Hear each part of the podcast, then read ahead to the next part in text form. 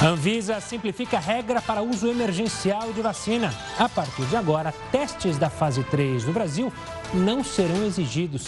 A medida abre caminho para o uso das vacinas Sputnik e Moderna no país. Congresso inicia ano legislativo. Com a presença do presidente Jair Bolsonaro, parlamentares retomam trabalhos após um mês e meio de recesso. Lava Jato deixa de existir. O Ministério Público Federal diz que Força Tarefa no Paraná passará a fazer parte do Grupo de Atuação Especial de Combate ao Crime Organizado. E ainda, Tóquio divulga manual de conduta para a Olimpíada. O documento não prevê vacina obrigatória. Boa noite, seja muito bem-vindo ao Jornal da Record News, que está ao vivo no YouTube e também no nosso Facebook. O feriado de carnaval no Rio de Janeiro deve ser com poucos turistas na cidade. Os hotéis registraram até agora ocupação de 40%, uma movimentação bem diferente da do ano passado. O feriado do carnaval deste ano não vai ter o tradicional desfile das escolas de samba na Sapucaí, nem mesmo os blocos que arrastam multidões nas ruas do Rio. Para os especialistas no setor, o Carnaval Carioca de 2021 será mais parecido com um feriado comum. Eu acredito que turista estrangeiro vai ser muito difícil. Eles, eles estão, entendeu? Com medo ainda do, do do, do vírus que está afetando o Brasil, né? O Brasil e o mundo. A média de ocupação dos hotéis do Rio no feriado de carnaval deste ano está em 41%, contra 78% no mesmo período do ano passado. Por causa da pandemia, o número de visitantes caiu pela metade. Outra mudança é que 92% dos hóspedes são do mercado nacional e a maioria da região sudeste. Neste hotel, que fica em Ipanema, nos anos anteriores, a ocupação chegava a 100% durante o carnaval. Mas agora a situação é bem diferente. Hoje nós temos uma procura só apenas de hóspede nacional e uma procura bastante baixa, afetada muito pelas incertezas que traz abre, fecha, mantém, não mantém. Isso tira. É, viajar é um planejamento. Se você não consegue ter um planejamento, você não consegue desejar fazer uma viagem. E não são apenas os hotéis que estão amargando a queda no movimento. Até os ambulantes já perceberam que o número de turistas está bem menor. Só 30% do volume que seria o normal. Aumenta gradativamente, um pouco mais a passar do, do, do, do, horário, vamos dizer, duas, três horas da tarde. Outras pessoas que vêm só passear um pouco, mas não é nada parecido com o que nós tínhamos anteriormente. O consórcio global de vacinas, liderado pela Organização Mundial de Saúde, anunciou hoje que o Brasil vai ter direito a 10 milhões e 700 mil doses da vacina de Oxford. 2 milhões e meio devem chegar ao país até março, o restante em julho. O Brasil será o quinto maior beneficiário desse consórcio, mas o número é menor do que o divulgado pelo Ministério da Saúde, que previa só para março as 10 milhões de doses. Para ampliar as possibilidades de vacinas contra a Covid-19, a Anvisa mudou as regras e não vai exigir mais a terceira fase das pesquisas feitas aqui no Brasil. O repórter Yuri Ascar tem os detalhes. Boa noite, Yuri. Isso pode acelerar em um primeiro momento a aprovação do uso, por exemplo, da vacina russa Sputnik? É isso mesmo? Boa noite, Gustavo. Essa é uma das consequências. A Anvisa anunciou a revisão do estudo de fase 3. Antes esse estudo no Brasil era obrigatório, agora deve ser preferencialmente realizado no país.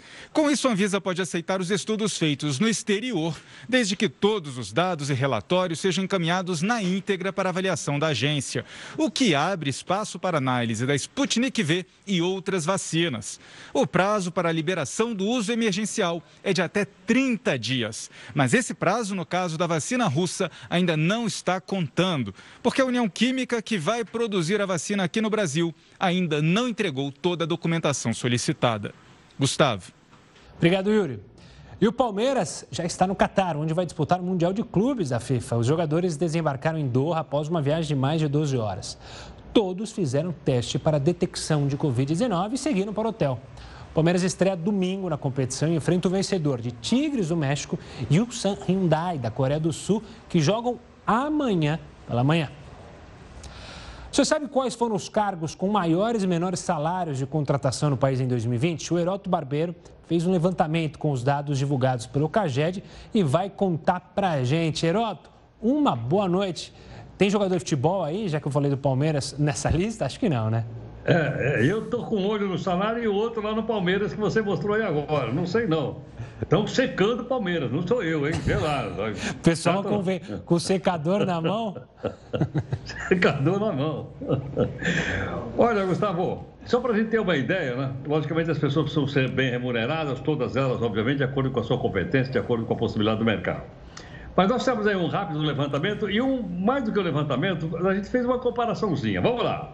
Maiores salários. Olha, o diretor de banco no Brasil recebe mais ou menos 37 mil reais. Isso sem aquelas, aquelas ah, vamos dizer assim, aquelas coisas que ele recebe durante o ano, do faturamento do banco. O salário, salário é 37 pau. Quanto recebe o ministro do Supremo? 39 mil reais. O problema é o seguinte, que para ser ministro do Supremo só tem 11 vagas e precisa ser amigo do homem. Se você não for amigo do homem, ele não bota o relato. Certo não? Outra, outro saláriozão, salarião aí. Vamos mudar a segunda possibilidade para você que quer ganhar dinheiro. Aí você vai trabalhar como diretor de câmbio de um banco, de uma corretora. Quanto dá isso? 36 pau por mês. Bom, mas acontece que se você for um auditor da Receita, salário inicial é de 21 mil reais. Você veja que realmente o cara para chegar a ser diretor de câmbio do banco deve passar anos e anos. Ah, no caso, passou no concurso da Receita recebe 21 mil reais. Outro salarião, para a gente ficar então aí babando. É de jornalista? Não, acho que não é, não. Quem vamos, vamos virar então a telinha. É, não, não é, não, não é, não. Diretor industrial. Ah, de uma grande empresa e tal, e tal, e tal. Esse aí, diretor industrial. Quanto é que dá? Mais ou menos 25 mil reais, sem as remunerações do meio do ano. Um delegado federal, começo de carreira, começa com 23 mil reais. Certamente né, ele vai ganhar mais do que o diretor industrial, ainda que o diretor industrial tenha participação no, no, nos resultados da sua empresa. Agora vamos pegar o outro lado da moeda, pelos salários mais pequenininhos. Isso é incrível. Porque não é possível que alguém ganhe menos do que um salário mínimo, que hoje está em 1.048, vai para 1.100 reais mais ou menos, 1.100. Um acupunturista que ganha só 874 reais. Aí eu comparei com quem? O novo salário do prefeito de São Paulo, aquele que aumentou logo depois de ganhar a eleição. Ele está ganhando R$ 35.400 por mês, fora aquelas outras rodoviazinhas de tudo lá. Segundo salário mais baixo, além de computurista, de espetar né, aquelas rolinhas. Eu achei uma, um incrível isso aqui, o cirurgião gastro, que é um negócio sério. Toda, toda medicina é sério, mas eu digo, o cirurgião exige mais trabalho. 870 reais. Um deputado de Minas Gerais, o salário mais um penduricário, dá 30 mil reais por mês. E uma coisa que eu descobri para contar para o nosso amigo aqui do jornal. Ele custa 160 mil reais por mês, um deputado no, no, de Minas Gerais. Mais do que um senador da República. Eu falei, caramba, olha, os mineiros estão realmente bom de bolso lá, hein? Outra, para a gente encerrar então aqui a nossa série, agora ainda dos pequenininhos. Vamos lá. Um gandula, já que a gente falou de futebol, né? Aquele pessoal que corre para pegar a bola do lado de fora e tal. Aí comparei com o vereador de Curitiba. O vereador de Curitiba ganha 15 mil reais por mês. Agora eu não sei quanto é que ganha um, um, um, um professor em Curitiba. Será que o professor em Curitiba ganha 15 mil reais por mês? E aí a pergunta que era que você sabe, e nós temos levado aí sempre o pessoal a pensar. Por que, que o vereador tem que ganhar mais do que o professor? É isso aí, Gustavo. Boa, Heródoto, boa. Daqui a pouco a gente volta a se falar aqui no Jornal da Record News. A equipe da OMS, que está na China para investigar a origem do coronavírus, visitou hoje o Instituto de Virologia de Wuhan. O laboratório ele já foi acusado de ter sido local de onde o vírus teria vazado em experimentos. O local também abriga mais de 1.500 espécies de morcegos. Um dos representantes da OMS disse que a equipe está colhendo dados inéditos o governo chinês acompanha bem de perto a visita, que já dura mais de uma semana. Voltando ao Brasil, o ministro Alexandre de Moraes, do Supremo Tribunal Federal, determinou a investigação do vazamento e da possível venda pela internet de CPFs e dados pessoais dos ministros do tribunal. A investigação será feita no inquérito das fake news em andamento desde março de 2019. A ansiedade enorme, do tamanho das filas para a vacinação dos idosos. Em Belém, houve aglomeração e situações de risco com as máscaras mal ajustadas. Mas teve até dança do carimbó para comemorar a imunização. A fila dobrava a esquina com idosos à espera da vacina. Estou aqui desde as 7 horas da manhã. 13 postos de imunização foram montados em diferentes bairros de Belém. Dona Benedita trouxe a mãe. A gente estava nessa expectativa já há muito tempo. Em muitos pontos, o distanciamento não foi respeitado e nem todos usavam máscara corretamente. As filas também foram longas para quem veio receber a vacina dentro dos carros. Precisa vacinar, é para poder ficar todos imunizados. O Ministério da Saúde enviou mais de 250 mil doses da vacina que foram distribuídas para os 144 municípios aqui do Pará. A Secretaria de Saúde de Belém recebeu dois lotes com quase 40 mil doses. A primeira etapa foi para imunizar todos os profissionais da saúde da rede municipal. Já nesta segunda fase, 12 mil idosos com mais de 85 anos devem ser vacinados, assim como quilombolas e índios venezuelanos, que também estão cadastrados no município. A chegada da primeira dose foi comemorada com a dança típica do Pará, o carimbó. Estou feliz e quero que todo mundo fique feliz. Eu ainda vivia com muitos anos de vida, chegar na idade que eu estou, 95 anos, porque eu estou esperando ainda meu 100. Dona Margarete não conseguiu conter as lágrimas. Ela viu a mãe dando o primeiro passo para se proteger da doença que levou amigos e familiares durante a pandemia. Eu espero que todos sejam vacinados, né? E que, e que todos é, vençam esse, essa grande batalha que é esse vírus, né? Fiquei muito, muito emocionada e, e, e agradecida né, por ter chegado essa ocasião. Cenas emocionantes e que nos enchem de esperança. Olha, a defesa de Donald Trump disse que o pedido de impeachment do ex-presidente é inconstitucional. De acordo com os advogados de Trump, o poder legislativo não tem mais nenhum poder sobre o ex-presidente. Sendo assim, o processo seria inconstitucional. Os defensores ainda afirmam que a acusação de incitação à insurreição, que se refere ao episódio da invasão ao Capitólio, está errada. De acordo com a defesa de Trump, houve uma interpretação equivocada da liberdade de expressão, alegando que Trump defendeu a necessidade de lutar pela segurança eleitoral e não incitou a invasão ao Capitólio. Um estudo feito pela Oxford sobre a vacina produzida em parceria com a farmacêutica AstraZeneca mostra que a chance de uma pessoa vacinada transmitir a Covid-19 é de 33%. Para entender melhor essa questão, a gente conversa agora com Juarez Cunha, que é presidente da Sociedade Brasileira de Imunizações. Doutor, obrigado pela participação aqui conosco. O Heroto também nos acompanha nesse bate-papo. Doutor, como é possível isso? É, essa possibilidade de alguém vacinado passar o coronavírus está relacionada à vacinação em si ou a possibilidade do vírus já estar no corpo da pessoa antes mesmo da vacinação? Explica para gente. Boa noite, Gustavo Heródoto. É um prazer estar aí com vocês. Bem, primeiro, esse resultado, né, que ainda não foi publicado oficialmente, está ainda por revisão de pares, né, que a gente chama, é um resultado maravilhoso, né, porque não tinha sido observado ainda com outras vacinas. O que, que se falava até agora? Que todas as vacinas têm um potencial de proteção da doença, desde casos leves, né, mas em especial os casos moderados a graves. Mas, mesmo protegendo para a doença, a pessoa podia se infectar, não ter a forma importante da doença, mas ela estaria contaminando. Então, ela teria a infecção e não teria a doença, né?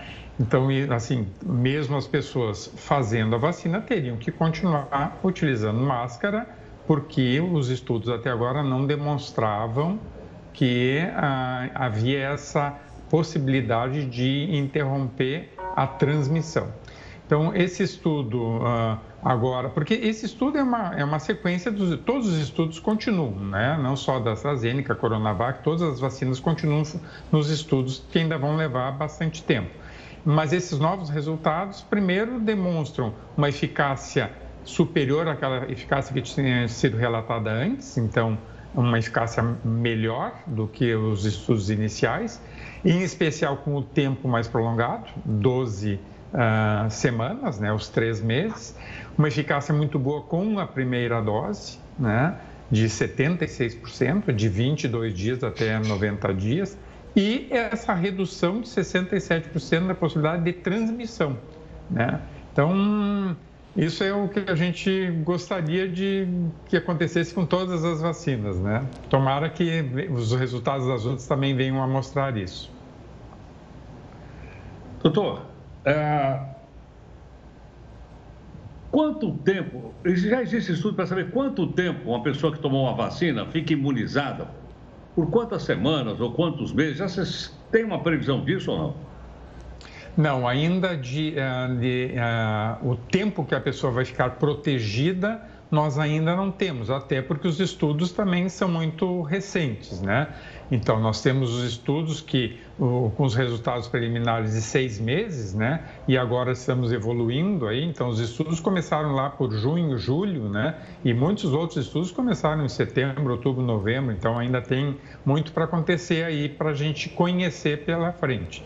Então, não se sabe ainda o tempo de proteção que as vacinas irão conferir. Então, nesse sentido, também nem se sabe se vai ser necessário repetir essa vacina, como é a da gripe, que a gente precisa repetir todos os anos. Então, por enquanto, a gente não sabe. O que sabemos é que elas protegem de forma bastante adequada, em especial né, depois da segunda dose, porque todas as que nós temos em uso atualmente né, são vacinas com duas doses. Doutor, como você mesmo disse, esses estudos que, a, que ainda seguem têm sido muito positivos. Né? Se a gente olhar para o caso de Israel, então, que dá para ter uma noção exata sobre a vacinação, lá também se diminuiu a mortalidade, também se diminuiu a transmissão. Mas uma das coisas que acho que mais preocupa a vocês, é, cientistas, médicos, é sobre a possibilidade dessas novas cepas e a vacinação. É esse mesmo pensamento, ou seja, a gente se preocupar se elas vão funcionar com as cepas novas que surgiram, tanto na África do Sul, na Inglaterra e aqui no Brasil. Essa é a maior preocupação hoje em dia relacionada às vacinas? Bem, Gustavo, primeiro respondendo a primeira parte aí, né, que tu comentou.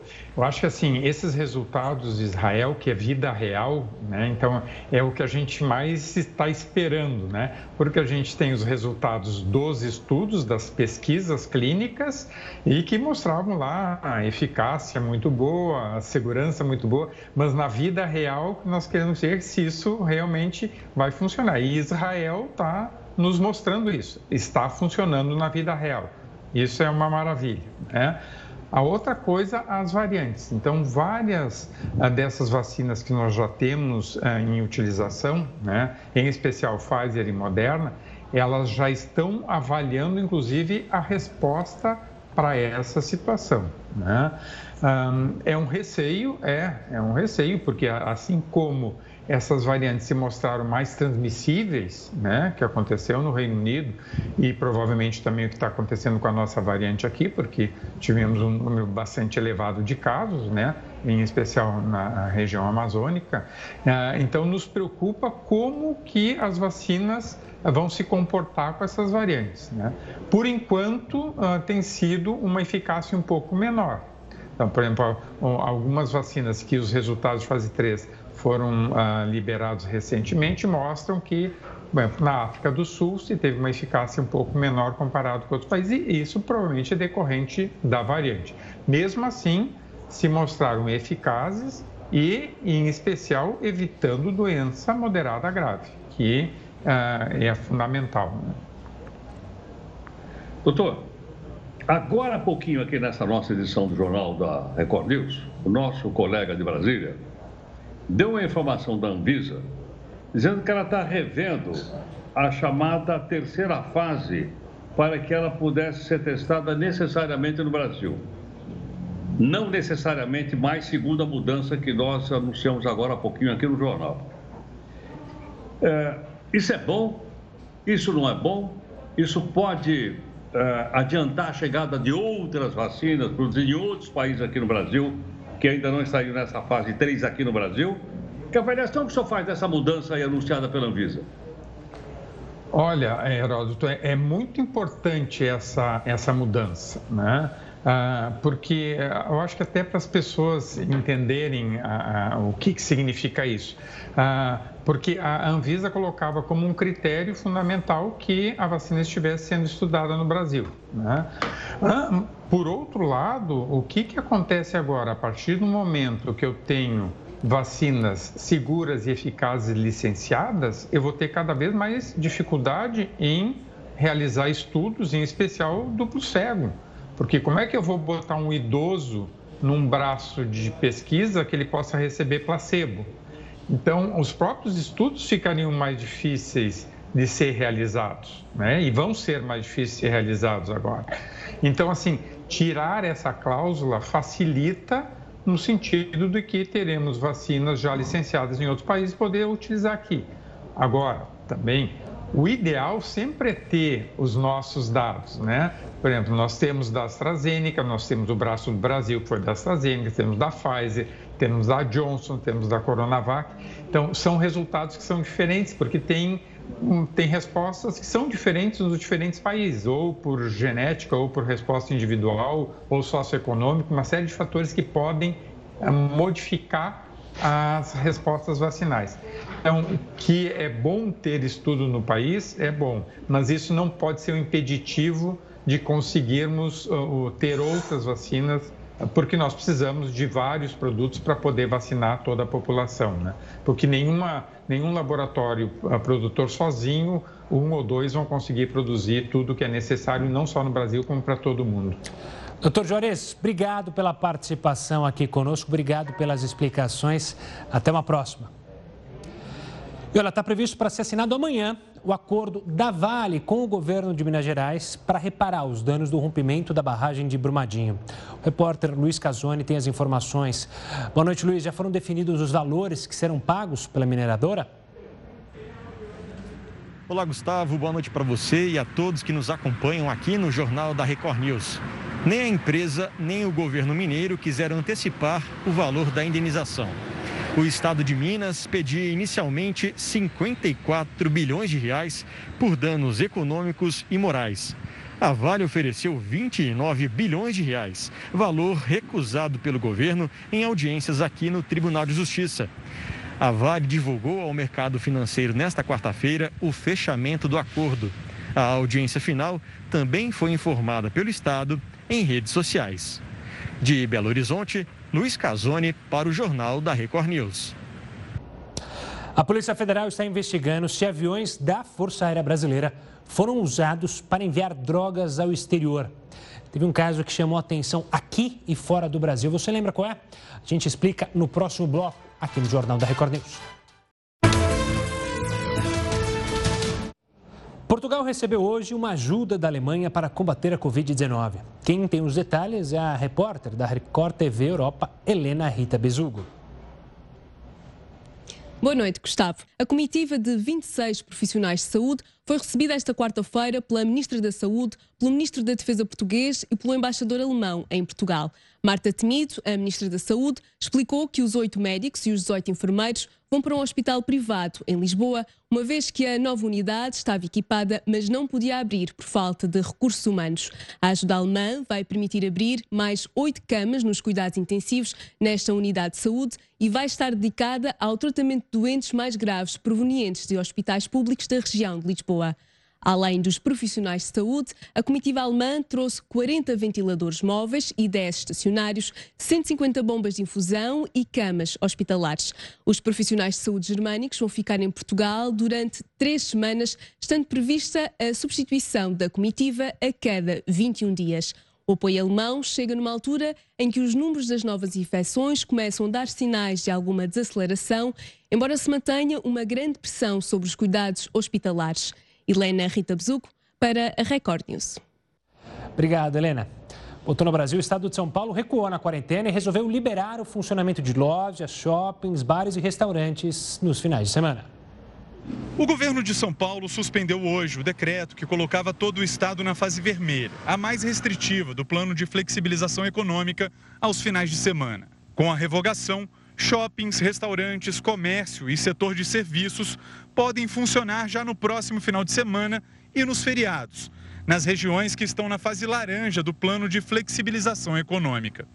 O governador João Dória alega que as medidas já provocaram melhora nos indicadores de saúde. Tivemos, felizmente, queda no número de internações em todo o estado de São Paulo, tanto em leitos primários quanto em leitos de unidade de terapia intensiva, de UTI, o que nos permite suspender a decisão de fechamento de atividades econômicas já neste final de semana em todo o estado de São Paulo. Tivemos uma diminuição de 11% no número de internação por Covid-19 nos leitos públicos e privados. E o governo do estado de São Paulo entende que, através do seu centro de contingência do Covid-19, podemos permitir que as atividades de final de semana sejam retomadas em todo o estado de São Paulo. O governo também anunciou medidas para auxiliar o setor de bares e restaurantes, que fez diversas mobilizações nos últimos dias contra as restrições de funcionamento. Agora, as contas atrasadas de água e gás podem ser parceladas em até 12 vezes sem juros.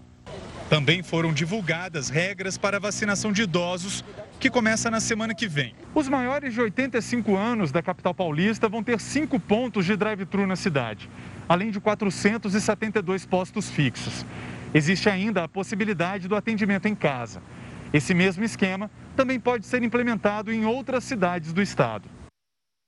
E uma operação da Polícia Federal teve como alvo integrantes da Força Aérea Brasileira que teriam envolvimento com o tráfico de drogas. O Heródoto tem os detalhes sobre essa investigação. Diga lá, Heródoto.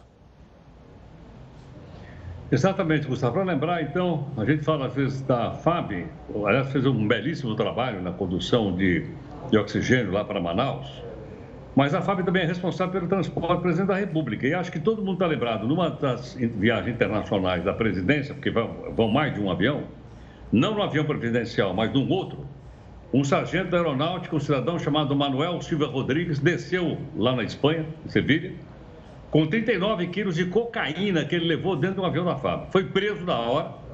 E olha o que acontece: o homem está comendo seis anos de cadeia.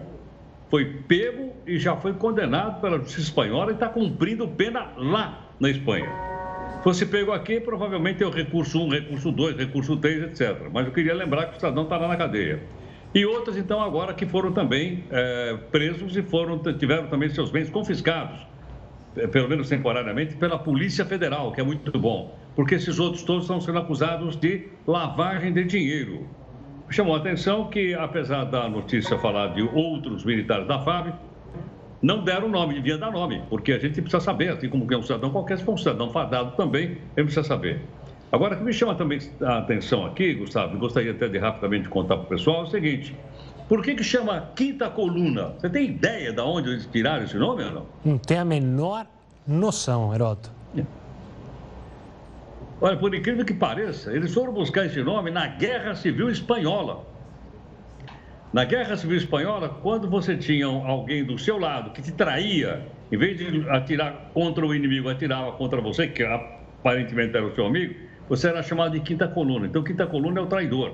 E o nome quinta coluna aqui, obviamente, se refere a alguns militares, são poucos, é verdade, mas que teriam então traído aqueles ideais das forças brasileiras de não se envolver com o tráfico de droga e andar dentro da lei. Por isso é que tem o nome de quinta coluna e essa é para a gente colocar aí no nosso caderninho, viu, Gustavo? Quinta coluna, aqui no popular, aqui, é, principalmente São Paulo, X9, né? Que é o delator, é o traidor. Heroto, obrigado. Daqui a pouco a gente volta a se falar aqui no Jornal da Record News. Olha, no primeiro encontro oficial com os novos presidentes da Câmara e do Senado, o presidente Jair Bolsonaro pediu uma atenção especial aos temas que considera fundamental para a retomada do país. Logo de manhã, o presidente recebeu Arthur Lira e Rodrigo Pacheco no Palácio do Planalto. Bolsonaro entregou a eles uma lista de temas que considera prioritários para o debate no Congresso. Nessas sugestões de pautas, assuntos voltados, obviamente, para a pandemia, a saúde, economia e reformas do Estado. Então, mais uma vez, agradeço a presença dos dois colegas de parlamento aqui. Pacheco e Lira demonstraram disposição para conversar. É fundamental esse diálogo. Submeteremos aos nossos respectivos colégios de líderes, senadores e deputados, para que possamos apreciar a viabilidade da inclusão em pauta de cada um desses projetos. Uma preocupação 100% voltada para o combate à pandemia, inicialmente, com todas as facilitações legislativas que nós possamos construir para agilizar um processo que facilite e minimize o sofrimento da população, as pautas econômicas, as pautas estruturantes. Em um documento entregue à Presidência da República, os presidentes do Senado e da Câmara cobraram mais rapidez e eficácia no processo de vacinação da população e defenderam a volta do auxílio emergencial. Eles prometem estudar alternativas dentro do teto de gastos para oferecer segurança financeira aos brasileiros em situação de miséria. A equipe econômica do governo, que sempre falou em ampliação do Bolsa Família, passou a analisar os números. E a Lava Jato vai deixar de existir. No próximo bloco, eu vou falar para você qual será o futuro da operação. Continue conosco. O Ministério Público Federal anunciou hoje o fim da força-tarefa da Lava Jato no Paraná. As investigações em curso serão encaminhadas a um grupo de combate ao crime organizado. Nós convidamos Roberto Liviano, que é doutor em Direito, procurador de Justiça em São Paulo e presidente do Instituto Não Aceito Corrupção, para analisar o caso. Roberto, obrigado por participar aqui conosco no Jornal da Record News. Acho que a primeira pergunta é justamente o balanço que a gente tem sobre essa operação que durou anos, que levou a cadeia em grandes nomes da política e poderosos também do mundo empresarial. Pois é, boa noite a vocês, boa noite Heródoto, boa noite telespectadores da Record News que estão nos acompanhando. Eu não tenho a menor dúvida de cravar com convicção que o balanço é amplamente positivo. Uma página importante da história da justiça do Brasil foi escrita pela força-tarefa da Operação Lava Jato.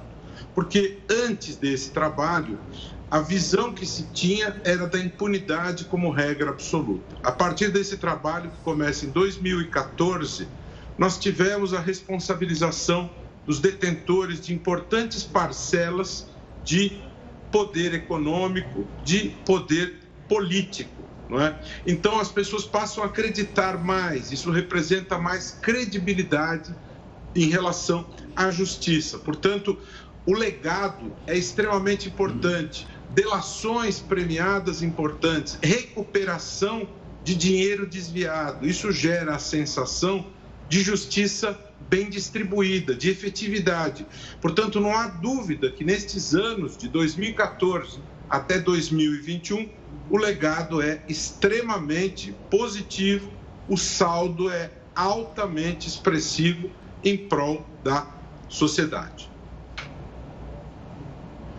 Roberto, as pessoas, os nossos amigos que acompanham aqui o Jornal da Record News, a gente uh, noticiou muitas vezes sobre já Lava Jato, entrevistamos o pessoal que faz parte dela, enfim, acompanhamos bastante aí o noticiário e uma boa parte daquilo que você acabou de resumir para a gente.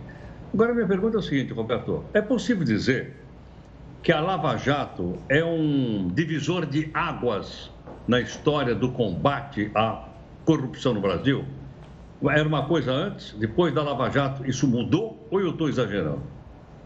Não, você não está exagerando e existem fatores concretos e precisos em relação a isso, Heródoto. Primeiro, a própria ideia de força-tarefa. Né? Quando você junta é, procuradores, é, pessoas da Receita Federal, pessoas da Polícia Federal, quando você junta essas pessoas todas numa sinergia importante para haver é, recursos racionalmente utilizados, os resultados são muito melhores, são muito mais proativos para a sociedade.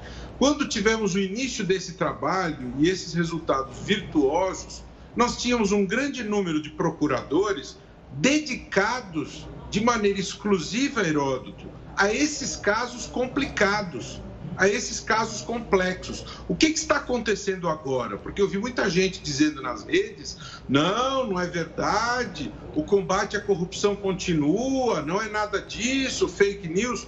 Não é verdade. Neste GAECO, nessa solução que está se adotando, apenas quatro procuradores estarão dedicados de maneira total a este trabalho. Ou seja, nós estamos caindo de um número grande, expressivo, gigante, para um número pequeno. Os procuradores, eles cuidarão de uma demanda gigante. Vão cuidar de alho, batata, cebola, tomate, feijão, vão cuidar de porcariadas. E não vão estar dedicados exclusivamente aos grandes tubarões, aos grandes casos, aqueles que exigem o cruzamento de números complexos, quebra de sigilo bancário, tá certo? Eles não estarão se dedicando a isso. E os procuradores que conheciam esses casos como a palma da mão, como não houve mais respaldo da Procuradoria-Geral da República, eles saíram da operação. Então, os novos que estão chegando, por mais vontade que tenham de colaborar, eles não conhecem esses casos com profundidade. Eles estão se é, estão se informando, estão adquirindo é, este, este conhecimento, mas isso é um processo que leva tempo. Nós não estamos falando de um processo de furto de um batedor de carteira na estação de metrô. São processos complicadíssimos. Ou você põe gente dedicada exclusivamente a isso, para ter o resultado, ou se não, você faz de conta que tem um processo, você diz que mandou para o grupo, etc. e tal, mas o grau de eficácia não será o mesmo, inexoravelmente. Essa mudança que se tem, ela gera perda de eficiência, perda de produtividade. Não adianta querer se dizer que houve um redirecionamento é, XYZ. Isso não foi debatido internamente no Ministério Público Federal não houve uma construção de uma solução debatida com o Conselho Superior do Ministério Público e a demanda está aí. Os casos de corrupção durante a pandemia são avassaladores, são enxurradas de casos que surgiram durante a pandemia. Então a demanda por apuração está aí. As pesquisas de opinião pública, a sociedade espera que esse trabalho da Lava Jato prossiga. Portanto, essa deliberação vem na contramão da expectativa da sociedade. O índice de percepção da corrupção da Transparência Internacional mostra que os números do Brasil são pífios. A média de pontuação, a pontuação do Brasil 3.8 é inferior à média da América Latina, que é 4.1, inferior à média mundial, que é 4.3. E nós temos a nona economia do mundo. Os números do Brasil são pífios em matéria de combate à corrupção. Pois é. Roberto, obrigado pela participação aqui conosco. Um dia, claramente, um marco triste para todos que almejam que termine a corrupção no nosso país. Um forte abraço e até uma próxima. Ela, pelo menos sete pessoas morreram pela nevasca na costa leste dos Estados Unidos. Nova Jersey é o estado mais prejudicado. A neve por lá passou de um metro de altura. A tempestade que atinge o país é uma das maiores em 10 anos. No Colorado, três pessoas estão desaparecidas depois de uma avalanche. E Tóquio divulgou um manual de conduta para a Olimpíada. Será que as pessoas terão que assistir, que vão assistir, serão obrigadas a tomar vacina antes da viagem? A gente conta para você no próximo bloco. Estamos de volta para falar daquele caso repugnante sobre um menino de 11 anos encontrado preso dentro de um tambor aqui no interior de São Paulo. O garoto segue internado em um hospital sem previsão de alta, mas os médicos estão confiantes na recuperação do menino. O Heroto está aqui com a gente para falar sobre esse caso. Heroto, por quais crimes o pai, a madrasta é, e as irmãs podem responder? Olha, essa pergunta é a pergunta que vai ser respondida pela Promotoria de Justiça da Infância que entrou no, que entrou no circuito. Essas imagens que nós estamos mostrando aí, é uma coisa, eu tinha visto isso no, no Fala Brasil da, da, Record, é uma coisa que dói no coração da gente, é não é? É, é uma coisa que a gente poderia imaginar que jamais poderia acontecer uma coisa dessa em pleno Nunca, mas principalmente nessa época que nós estamos vivendo, em pleno século XXI, uma coisa dessa horrorosa. Monstruoso. Então, a Promotoria da Justiça e Infância está investigando mas não está investigando só a, a, os responsáveis pela casa, mas também a responsabilidade. Cadê o conselho tutelar? Cadê os órgãos da prefeitura de Campinas que tinham que olhar isso também? Então é essa questão, Gustavo, para a gente não esquecer e para saber que agora, então, a Promotoria de Justiça da Infância, inclusive eu vi um, um artigo que eles me mandaram hoje, eles estão atentos a isso e estão fazendo investigação. Espero que no caso dos adultos responsáveis, é? aí vem uma pena mais, mais severa, porque essas cenas aí, olha, lembra a escravidão, lembra a tortura, lembra um campo de concentração, por incrível que pareça, uma coisa realmente dolorosa. Monst monstruosa, né, Heroto? Obrigado pela participação. A gente volta a se falar. É, e são cenas monstruosas, horrorosas. E que bom que pessoas denunciaram. Por isso que é importante denunciar. Viu um crime, denuncie. Denuncie, ligue para a polícia. Olha, vamos falar da Olimpíada, porque o comitê organizador das Olimpíadas de Tóquio divulgou hoje a primeira versão de um manual de conduta para o evento, destinado às federações internacionais. Do Japão, quem tem todas as informações é a correspondente Silvia Kikuchi.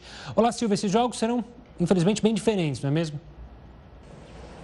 Olá, Gustavo. Isso mesmo, será um evento bem atípico, mas o objetivo é garantir a segurança durante a pandemia. Segundo o manual chamado de Playbook, os organizadores incentivam a imunização contra a Covid-19, mas a vacina não será obrigatória. Outra regra são os testes de coronavírus que devem ser feitos antes de chegar ao Japão e também antes de deixar o país. Além disso, todos deverão ficar em quarentena por 14 dias assim que chegarem aqui. Outro detalhe é que os atletas estão proibidos de fazer qualquer atividade turística. Gustavo. Obrigado, Silvia. Agora um alerta para você, pai. O índice de vacinação de crianças de até um ano despencou no ano passado. Isso de acordo com dados do Programa Nacional de Imunizações. Para evitar que outras doenças voltem a se espalhar, é importante que pais, mães mantenham a caderneta de vacinação dos filhos em dia. Aqui na casa da Fernanda, a saúde sempre foi prioridade. Nossa família considera muito importante colocar a caderneta de vacinação em dia. E se as outras famílias também fizerem a sua parte, reverem todo esse calendário vacinal, o retorno da escola será mais tranquilo, será de forma mais leve. As crianças vão poder estar na companhia uma das outras durante todo o ano. De acordo com dados do Programa Nacional de Imunizações, no ano passado, o índice de vacinação de crianças com até um ano despencou. As taxas ficaram em torno de 61%, bem abaixo da média brasileira, que deve ser entre 90% e 95%. A Mariana é enfermeira responsável pela sala de vacinação de uma clínica de Florianópolis. Ela disse que entre abril e julho do ano passado, o número de pessoas buscando imunização caiu bastante, cerca de 40%. Agora, aos poucos, as pessoas estão colocando a carteira de vacinação em dia, mas é preciso mais conscientização em pessoas que procuram a vacina do coronavírus, mas quando a gente pergunta, e a sua caderneta vacinal? Como está? Né? Febre amarela, sarampo, como é que está? Ah, não tenho carteira vacinal.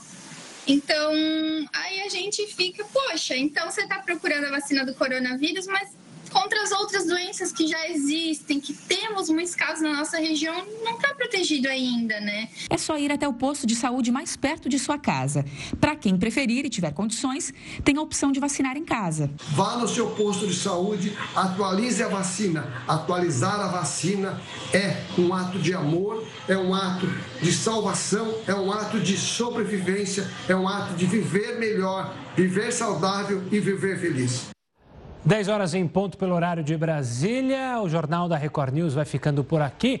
Eu encontro vocês agora, só na segunda-feira. Um forte abraço. Tchau, tchau.